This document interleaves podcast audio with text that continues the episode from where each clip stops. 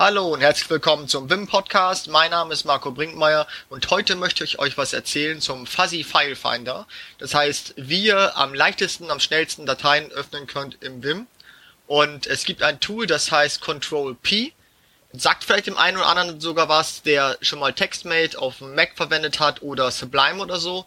Da gibt es das nämlich auch. Und die Idee ist, dass man zum Beispiel mit Steuerung P, das ist die Standardkonfiguration, ein Fenster aufgeht in Vim und dann Teile vom Dateinamen sucht. Ich mache mal ein Beispiel. Ich bin Ruby on Rails Entwickler und da gibt es immer ein, ein Unterverzeichnis App slash Models. Und wenn ich jetzt das User Model suche, kann ich zum Beispiel MOD weil es ein Teil vom, vom Unterordner Model ist und USR suchen, also Mod USR und muss nicht alles ausschreiben. Also ich muss weder den kompletten Pfad angeben, noch muss ich die kompletten Dateinamen angeben. Also es reichen wirklich nur Teile vom Dateinamen und das ist auch das Tolle daran. Ja. Das heißt, es funktioniert sehr, sehr einfach und äh, das Schöne dabei ist, man kann direkt aus dem, bald man das, äh, die Datei gefunden hat, in diesen Finder-Fenster kann man entweder mit Steuerung T, kann man zum Beispiel einen neuen Tab aufmachen, einen neuen, mit Steuerung V kann man im jetzigen ähm, Fenster vom Wim, wo man ist, einen Vertikalsplit machen.